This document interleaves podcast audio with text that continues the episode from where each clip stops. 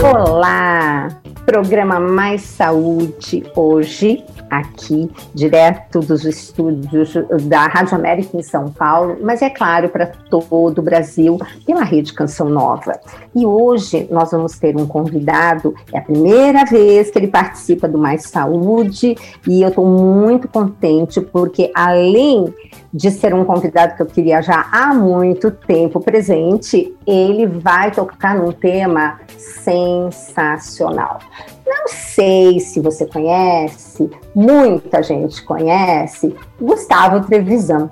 Ele que é psicólogo, palestrante, professor universitário, tem formação em psicanálise, é mestre em psicologia social pela PUC aqui de São Paulo, mas ele é doutor também em psicologia social pela USP, especialista em tratamentos de transtornos afetivos e ele também é, participa do Laboratório de Pesquisa e Estudos Psicossociais de Crenças, Subjetividade, Cultura e Saúde da USP. Muito bem-vindo, Gustavo, que prazer tê-lo aqui conosco no Mais Saúde. Muito obrigado, doutora. Muito obrigado pelo convite. E finalmente chegou o nosso dia, né? Chegou, né? A gente é. espera, mas chega. A gente tem a certeza, é expectante, né? É verdade, é verdade. Estou feliz de estar participando aqui com você, feliz de estar participando na, na Canção Nova, um lugar que eu gosto muito. E aqui estamos nós, né, por esse tempinho juntos, para a gente conversar de muita coisa interessante. Muito obrigado pelo convite e estou à disposição. Perfeito. Bom, Bom, é lógico que o Gustavo tem, assim, uma lista de temas do que ele sugeriu para hoje. Você poderia já contar para os nossos ouvintes do Mais Saúde, claro, né? Então, uh, o pessoal está nos vendo, que por isso que é bom fazer o programa ao vivo, é né? Porque a gente pode ter esse, é. esse roteiro, mas para quem de repente quer mandar uh, esse programa para alguém, tem lá no Spotify, depois ele é colocado, nós temos lá que uma legal. playlist chamada Mais Saúde e vai estar à disposição o mais breve possível. Bom, Gustavo, agora eu queria deixar você com a palavra e queria primeiro que você contasse para gente por que, que você sugeriu esse tema e fique à vontade para nos encantar com ele. Uh, eu agradeço. Veja bem, a gente tem vivido momentos muito é, impactantes, né, de muitos extremos, de muita vulnerabilidade de saúde mental, inclusive, né, não só por conta da pandemia, mas por tudo que nós estamos vivendo. E é um tema que eu me interessei desde a graduação, viu, doutora? Eu é uma coisa curiosa, né? O primeiro dia de aula na faculdade, primeiro dia, a gente chega meio tateando, meio perdido, com expectativa, 17, 18 anos de idade.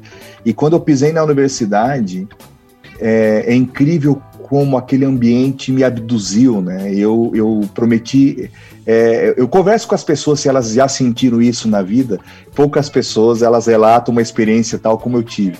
E quando eu pisei na universidade, uh, eu tive a certeza absoluta que era aquilo que eu queria da minha vida naquele momento. Eu, eu nunca, eu nunca tive um nenhum dia, de, nunca tinha pisado numa sala de aula na universidade, né?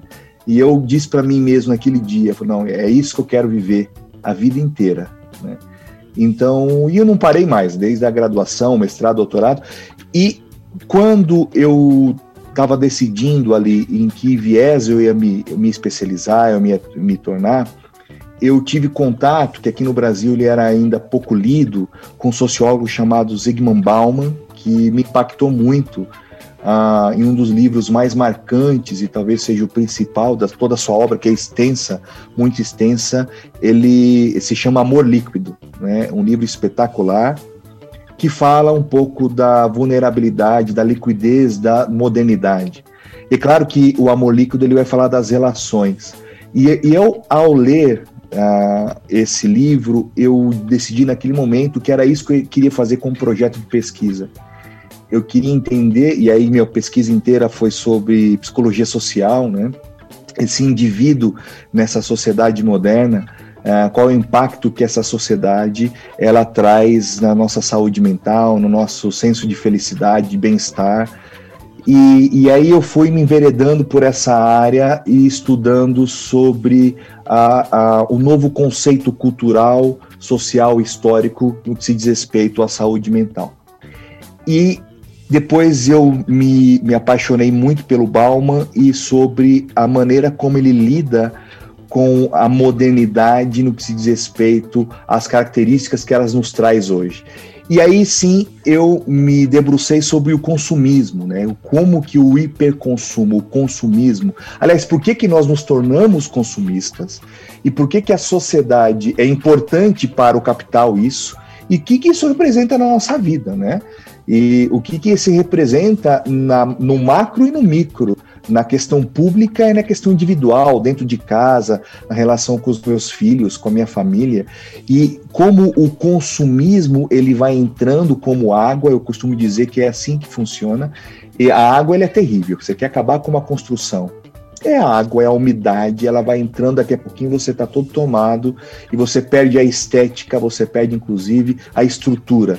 E o consumismo ele faz isso na nossa vida. Então eu comecei a estudar o hiperconsumo, que não é uma, um, uma denominação que eu trouxe, né? É uma denominação que um cara chamado é, Lipovetsky, também um sociólogo importantíssimo, é Gilles Lipovetsky, e ele vai dizer da cultura do hiperconsumo, e eu acho que isso é um tema extremamente importante e atual, porque é, se a gente precisa consumir é porque está faltando alguma coisa, né? E o que exatamente está faltando? E muita gente acha que o hiperconsumo se diz respeito só à compra, né? Mas é, eu consumo muito o que eu vejo, o que eu escuto, o que como, e aí a doutora sabe muito bem disso, como a gente se torna hiperconsumista das coisas, né?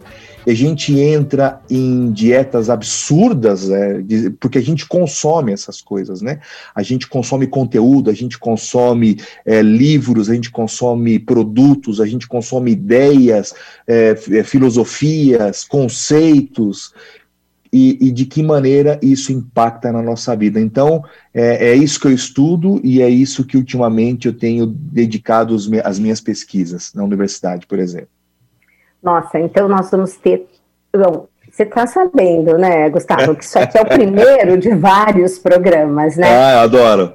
Porque, não, nós, nós precisamos é, de qualidade de informação. Você sabe disso, né? É, Hoje é. tem uma avalanche, internet aceita tudo. Qualquer coisa. É, sabe? Tem muitos blogueiros e blogueiras que, enfim, acabam se, se, se tornando, entre aspas, doutores e doutoras, porque fizeram uma experiência pessoal e querem transmitir e passam a ter uma legião e de fãs e de seguidores, e a gente vê muitas vezes o que isso se torna problemático, né? Agora, quando você fala o negócio de consumo e citou alimentação, eu vou até fazer depois uma pesquisa, porque eu tenho um dado assustador uma pessoa, assim, considerada, entre aspas, normal, né, durante uma vida, o que, que, é normal? É mais ou menos aquilo que você lê assim, quando você tem um pacote de alguma coisa e está escrito para uma dieta de duas mil calorias, aquilo representa X. Porque, por exemplo, presume-se que para uma pessoa que vai comer duas mil calorias ao dia, quando ela pega um pacote de biscoito, ela coma um ou dois biscoitos recheados no máximo. Então, existe esse padrão, né? Então, é. dentro dessa visão, você sabe que uma pessoa ingere 60 toneladas de alimento durante a vida? Meu Deus, é então, muita Então, para para pensar o que uma pessoa que tem um hiperconsumo, o que será é. que isso representa, né? Então, isso é bem interessante. Mas é, Vamos falar, não sei, esse hiperconsumismo existe em várias categorias, mas vamos falar de uma que realmente é o mais fácil de todo mundo na hora associar. Realmente, por que, que tem esse, esse consumismo? Por que se precisa comprar tanto? Por que, que justamente as pessoas veem, ai, acabei de comprar meu iPhone 11, já tem o 12 sendo anunciado, né? Quer dizer, a gente tem uma sociedade que nos convida, né?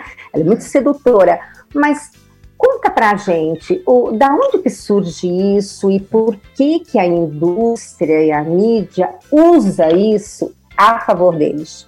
É, primeiro que se a gente entender que e, e, botar tudo na conta do capital, né, do capitalismo, não, o capitalismo quer que a gente consome, consome. Claro que isso é verdade, mas é reduzir demais os motivos pelos quais a gente se torna um hiperconsumista. É, e tem inúmeras variáveis que a gente pode, inclusive, dedicar um programa inteiro para falar cada uma delas, né? Uhum. Mas de alguma forma eu, eu quero, eu gosto de dar alguns exemplos aqui. Vamos pensar então primeiro da, do capital como é importante. É, eu me lembro quando eu era criança, doutora, que a gente é, a, a, assistia em casa as novelas, por exemplo, em casa o meu, a minha família a minha mãe gostava muito de novela e não mais agora, né? Mas é, a gente mudou acabava muito. mudou muito, mudou muito. É, mas, por exemplo, vamos pensar na novela das oito, que horas que a novela passava? Às oito, oito e meia, né? Hoje a novela das oito não é mais às oito, é às dez. Né? Repara que os melhores programas, ou aquilo que mais nos chama atenção, cada vez mais estão mais tarde. Por que, que é importante a gente ficar? Olha como que se gira, se torna um ciclo muito perigoso. Por que, que é importante a gente ficar mais tempo acordado? Porque quanto mais a gente está acordado, quanto mais a gente está vulnerável, mais a gente consome. Então, a, a gente fala, poxa, mas eu durmo muito pouco, eu durmo muito mal, por exemplo. Né? É, é, claro, eu fico acordado consumindo. Então, acordo às 5 horas da manhã, vou dormir meia-noite, uma hora da, da, da, manhã. Eu me torno um consumista. Quanto mais tempo, quanto mais exposto eu estou, melhor para o capital. Né? Então, é um exemplo do que é o capital. Uma outra coisa que nos torna consumista é a falta de significado que a gente traz às coisas. Né? A gente a, é, a falta de sentido. Tem um, um, psicólogo importantíssimo chamado Victor Franklin, ele escreve um, um, livro chamado Em Busca de Sentido, que a gente pode também dedicar um programa inteiro só para falar disso, mas ele vai dizer que é o seguinte: o, o vazio que nós temos, ele está absolutamente proporcional à falta de sentido que nós atribuímos às, atribuímos às coisas. Então, quando a gente tem muita informação em pouca profundidade, a gente é, começa a ter uma relação com o mundo muito superficial. E o consumo nos dá essa sensação de que ao adquirir, ao comprar, ao ser radical em alguma coisa, eu, aquilo vai trazer de alguma forma um preenchimento ou vai saciar essa falta de sentido vai, vai saciar essa sede que a gente tem de, de sentido das coisas. Então, uma outra é, é, causa da gente se tornar consumista é justamente além do capital, é trazer sentido à nossa vida. Né? E a gente começa a colocar o nosso coração, o nosso, o nosso tesouro, onde está o nosso coração, o nosso coração está o nosso tesouro. E uma causa muito importante também que eu acho que é, eu acho que é imprescindível a gente falar disso, é o que a gente chama de hedonismo seletivo, ou seja, a gente compra uma, uma, uma, um produto, a gente se sente saciado com aquilo, a gente se sente feliz. No máximo, isso é uma pesquisa interessantíssima, e depende do valor atribuído ao produto, 90 dias, três meses. Ou seja, o seu carro, para você, ele é novo 90 dias. O seu o iPhone 12 ou 11, agora 12, ele, ele é novo, 90 dias. Então, eles, é, é, aquele iPhone que você compra, que você toma cuidado para não colocar em cima da mesa, para não riscar a câmera, porque é caro, 10, 12 mil reais. Então, aquele, ele se torna novo, ele, se, ele te preenche, ele é novidade em 90 dias. 90 dias. Por que o hedonismo? Porque eu preciso de mais alguma coisa depois. Eu preciso, então, eu vou comprar o iPhone, depois o iPhone eu vou, eu vou me matricular numa academia, depois eu vou me matricular num curso. Então, a ideia é eu estar o tempo todo tendo essa sensação de que eu tenho alguma coisa para zelar, alguma coisa para cuidar, alguma coisa para me abastecer. Então, esse hedonismo ele é muito perigoso, porque uma pesquisa interessantíssima que eu quero trazer aqui para as pessoas que estão nos vendo, é, se gente, uma, uma, é uma pesquisa de 2011 agora, por exemplo, deram 100 dólares para grupos de pessoas, né? E dois grupos de pessoas. O primeiro grupo, é, 100 dólares, a pessoa tinha que comprar coisas, objetos o segundo grupo tinha que comprar experiência. Qual a diferença? Coisas, isso aqui é uma coisa. Para quem está me vendo, isso aqui é um mouse, né? Todo mundo sabe que é um mouse, um computador, para quem está me ouvindo. Isso é uma coisa. Experiência, por exemplo, é um passeio, uh, um jantar, embora seja comida, mas é uma experiência. A gente vai num restaurante para ter uma experiência. Das pessoas que compraram coisas, por conta do hedonismo, é, em poucos dias elas já não, não fez memória, já não lembrava com satisfação daquilo que compraram. Mas das pessoas que compraram experiência, essas pessoas elas tiveram um tempo muito maior, fizeram uma memória, fizeram experiência. Portanto, o hedonismo uh, ele está muito mais associado a coisas do que a experiência. E aí o que eu quero dizer com isso? Que uh, esse vazio que a gente tem, que nos torna hiperconsumista, é porque nós somos muito mais é, colocados num mundo com estímulos de coisas do que no estímulo de experiência. Né? Então, quando a gente mais compra coisas, quando a gente mais tem coisas, menos há espaço para experiência. E se menos há espaço à experiência, mais coisa vou querer, por conta dessa ideia de que eu preciso dar sentido e dar significado àquilo que eu consumo, àquilo que eu tenho da minha vida, portanto. Então, são várias causas, né? Desculpa, pode falar. Não, não, é porque você está comentando, assim, uh, é algo que a gente também adquire isso uh, na infância e na educação que nós recebemos em família, né? Então, esses valores são passados, né? Mas é aquilo que a gente fala, né? Ninguém dá aquilo que não tem. É verdade. Então, dependendo de como uh, meus pais encaram tudo isso, eu também vou ser reflexo disso, né? E hoje, é, o que nós vemos é exatamente esse, esse, essa situação uh, das pessoas com esse vazio, né? Que por mais que você preencha, você espera felicidade, mas a gente sabe que felicidade é coisa, né, de outro departamento, de, de outro outra, é. Então você tem no máximo uma alegria, né?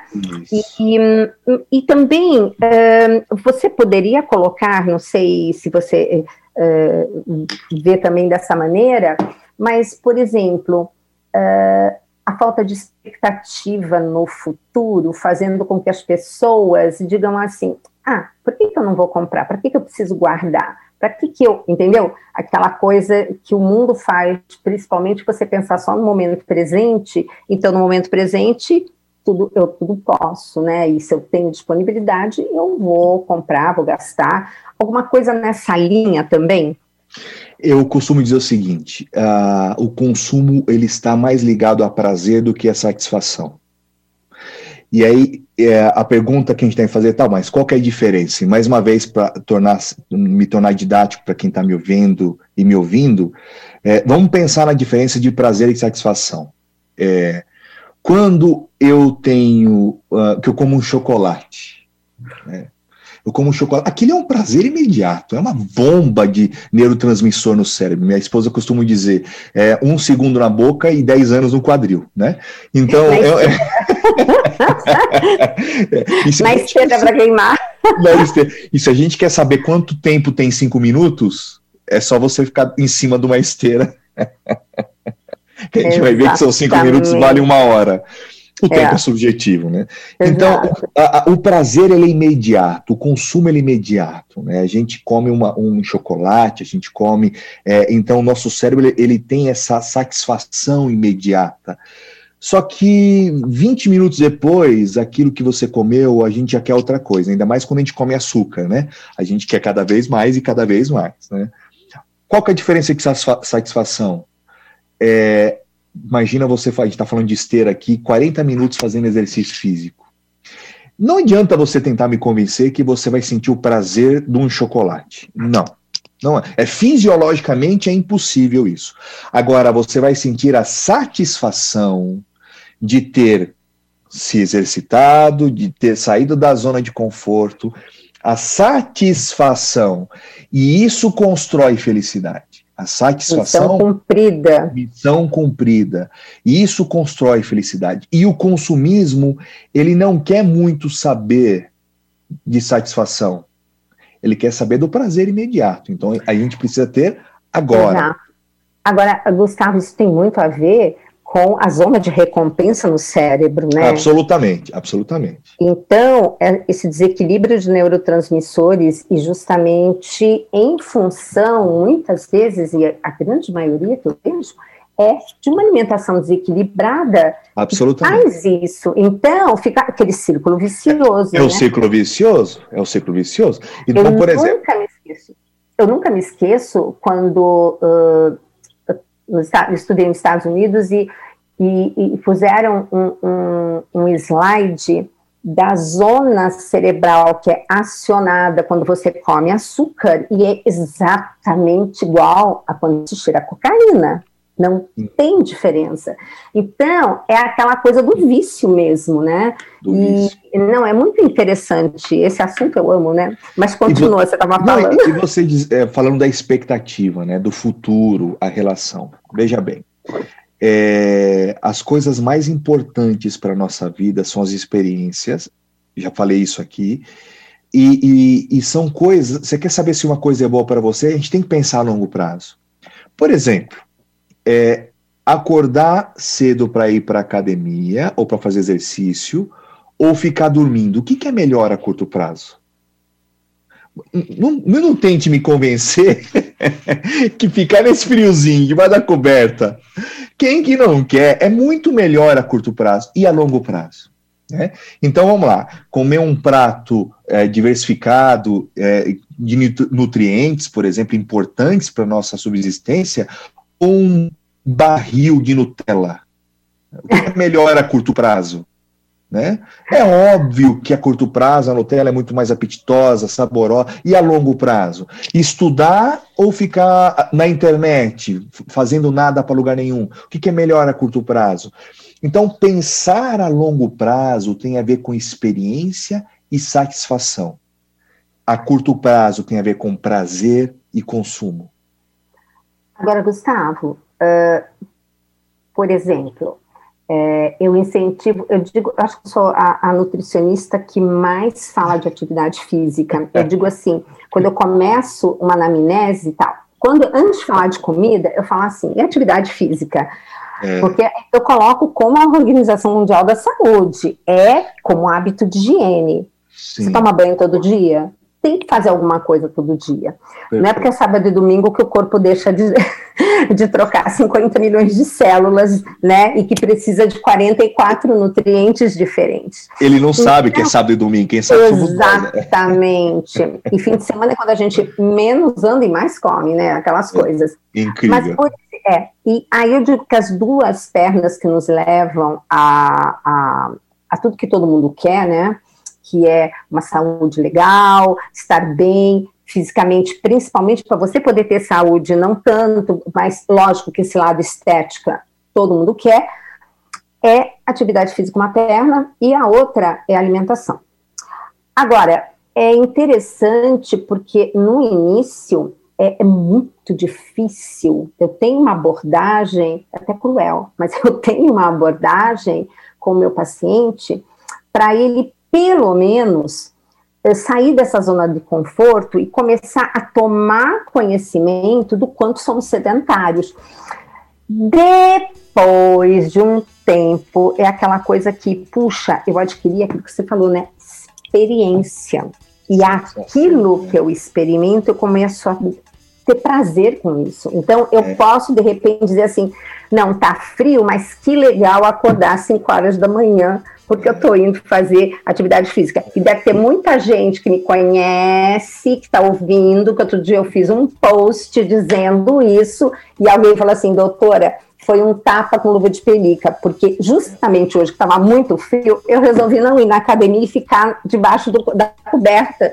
E eu estou vendo você indo para academia. É, é. Mas é, é, e, e, nós uh, realmente até chegar e sair dessa zona de conforto e trabalhar isso, mas aí você que é mestre, já que eu estou vendo que daqui a pouquinho, quer ver? É, nós temos só dois, mais dois minutinhos.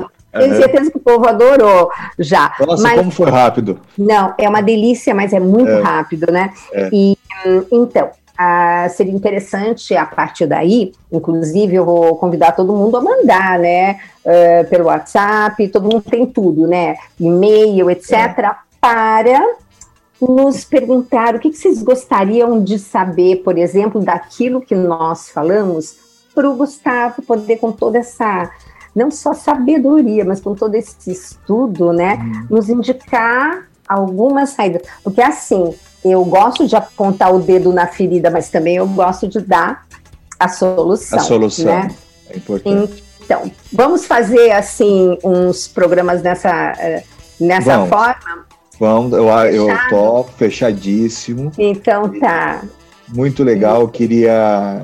Tá, o tempo já está acabando, é uma Urge. É, é, uma, é, uma, é, algo que aquilo que eu falei, eu falo isso até semana que vem, mas assim, é muito legal que as pessoas que estão nos ouvindo, nos vendo agora, entenda que a gente quer dar a solução, a gente não quer só estar tá apontando o problema, né? Isso. E, mas eu já quero aqui agradecer essa participação, eu, é um assunto que eu gosto muito, viu? E muito obrigado por essa oportunidade. Eu estou realmente muito feliz de poder. O conhecimento só serve como quando a gente entrega para o mundo, para as pessoas. Exato, compartilha.